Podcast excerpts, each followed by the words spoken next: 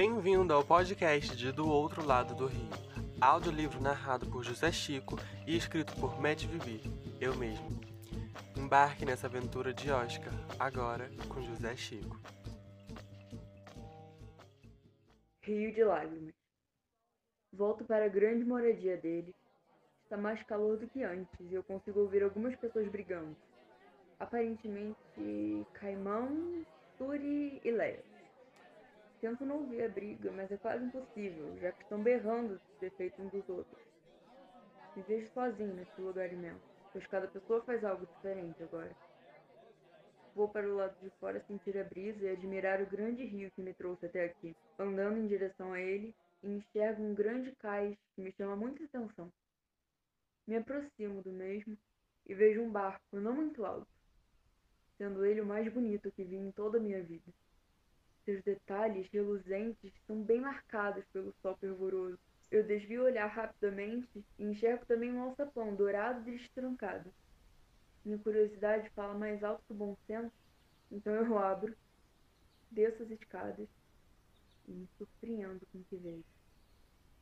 O sol entra pela abertura que a porta deixa, ele ilumina uma boa parte do local fazendo uma pilha de ouro dali cintilar como algo que eu nunca vi antes. Aqui estão presentes diversas joias, moedas, barras, grãos e até mesmo artefatos como coroas, todos banhados a ouro. Eu mal consigo acreditar. Deslizo meus dedos sobre cada peça daqui, mesmo com medo de alguém descobrir. Como ninguém deixa esse lugar trancado? Eu me pergunto incrédulo. Muitos pensamentos passam pela minha cabeça e eu não consigo parar em uma das diversas possibilidades que teria com todo esse ouro. Como poderia ajudar a mim mesmo e a minha própria avó, que tanto me auxiliou. A possibilidade faz com que minha espinha se arrepie de cima a baixo, mas é tão perigoso e, além disso, seria desonesto. Saio dele rapidamente em busca de deixar minha mente livre desses pensamentos. Chego de volta na moradia e o clima continua tenso. Parece que eles nunca vão aproveitar o tesouro que têm. Na verdade, me parece mesmo que não lhes faz falta sequer. Fico da janela observando o pôr do sol, até que Ana aparece com Caissara.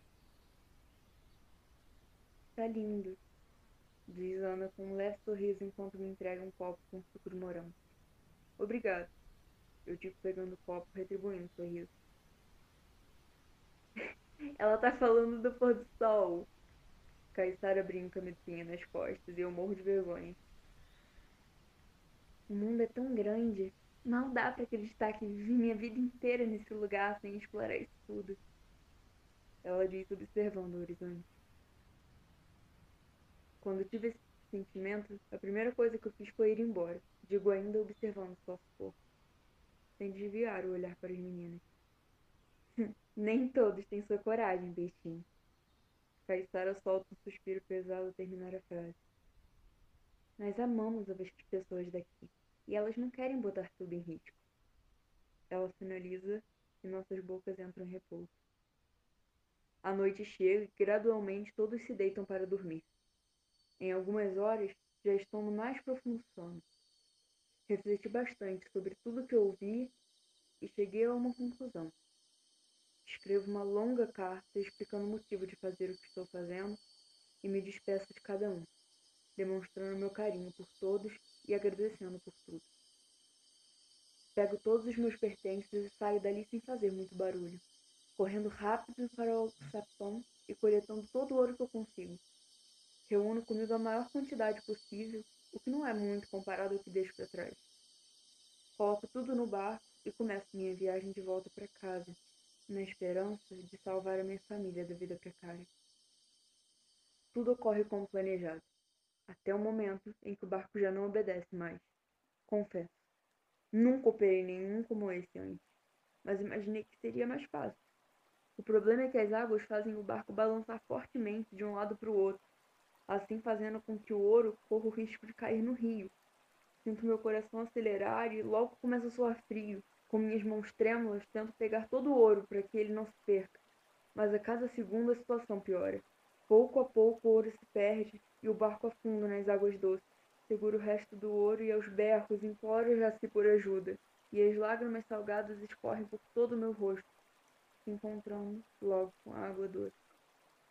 É quando eu vejo águas bem revoltas se aproximarem. Provavelmente elas são resultados da pororoca. Rapidamente me engolem, e é nesse momento em que todo o ouro se perde no rio, sendo agora apenas eu e as águas doces. Você acaba de ouvir o audiolivro de Do Outro Lado do Rio, história que eu escrevi no Wattpad. Para encontrar o restante da história, basta buscar Do Outro Lado do Rio ainda no Wattpad ou buscar por Matt Vibi no Instagram e encontrar o link na minha biografia. E muito obrigado por ouvir tudo até aqui.